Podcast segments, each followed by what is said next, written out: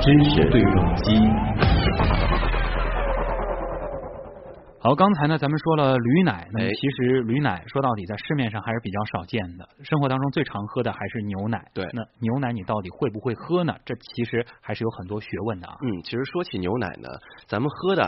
呃，所有的这个牛奶不外乎就是两种啊，嗯分成两类。一种呢是需要放在冰箱里进行冷藏的，一般这个保质期啊都是什么七天呐、十二天的这种啊，嗯这种牛奶叫做巴氏奶。那另一种是不需要被冷藏的，放在常温里头这个密封就可以的。这种奶呢可以保持很长的时间。所以很多人就会问呢，说这个喝牛奶是最好应该喝这个巴氏奶吗？因为它保质期短呢，所以肯定很新鲜啊对，肯定很营养，对吧？那么事实真的是这样吗？我们先来了解一下两种牛奶的区别。嗯，首先这个巴氏奶和常温奶呢，嗯它主要是采用的这个消毒方法不同啊啊，众所周知。新鲜牛奶它本身是这个呃带有一些这个细菌的，但是呢啊这些呃刚挤出来的这个牛奶呢呃它是并不会立即进入到奶瓶，在这个过程当中呢，牛奶呢可能会被一些这个细菌所污染啊，嗯因此呢就需要对入口之前的牛奶进行一个消毒。那么巴氏奶和常温奶呢，就是运用了两种不同的消毒方法所产生的这个奶。嗯啊，巴氏奶呢，其实就用的就是巴氏消毒法消毒的奶。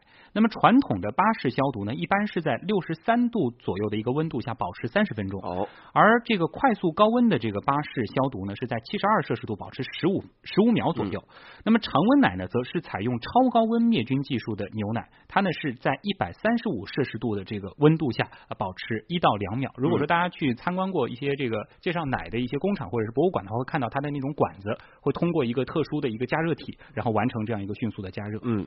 那么不同消毒方法导致一个什么结果呢？就是说超高温几乎可以杀死所有的细菌，因而呢在密封的条件下是可以啊、常温保存很长时间。嗯而巴氏消毒呢，因为它相对的温度是比较低嘛，是不能够杀死这个全部的细菌，但是理论上呢，它能够把细菌的数量降到处理前的十万分之一。嗯这些细菌呢会在之后的保存过程当中重新活跃起来。当然，温度比较低的话，它这个活跃的这个速度就比较慢；如果温度比较高呢，它很快就繁殖了啊。所以呢，巴氏消毒奶它就必须冷藏，并且是不能够保存太长的时间。嗯，好像这么看起来的话，好像这个常温奶会是消毒消得更干净一点，啊，但是有人就说了，你经过那么高温了，是不是营养物质就流失了呢？也有这种可能哈的。啊，呃，也就是说呢，其实两种牛奶啊，它只是消毒方法不一样。嗯，那么通过不同温度来消毒，牛奶保留的这个营养成分又是否一样呢？咱们来连线一下华东理工大学食品科学与工程学院的教授刘少伟。嗯，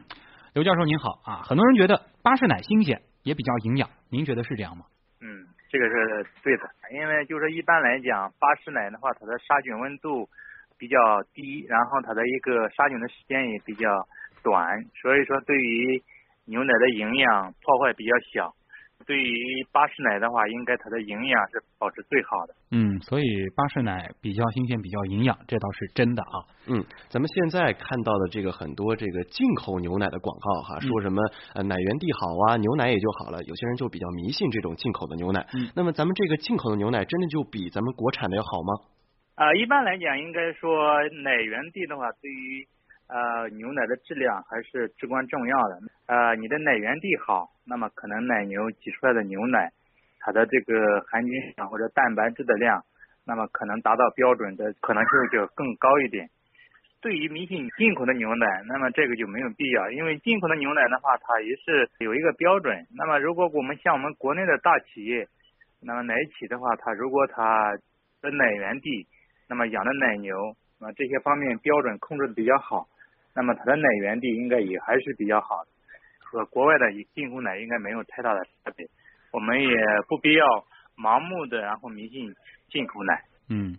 呃，刘教授，其实现在大家走到超市去买奶啊，有的时候会挺困惑的，比如说什么早餐奶啊、舒睡奶、高高钙奶嗯等等，多的啊对，感觉这个奶听上去像这个各种各样的药一样，嗯，有很多功效，真的它能做到这些功效吗？我们讲就是说我们国内的话，牛奶的品种种类特别多，嗯，那么应该说这些牛奶的话，应该是在牛奶的基础上加入了一些东西。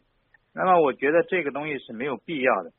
啊，我们相比国外的牛奶来讲，国外的牛奶大概也就是呃脱脂不脱脂之分，它没有什么高钙奶、什么儿童餐前奶或者是舒睡奶等等这些奶的一个品种的一个划分。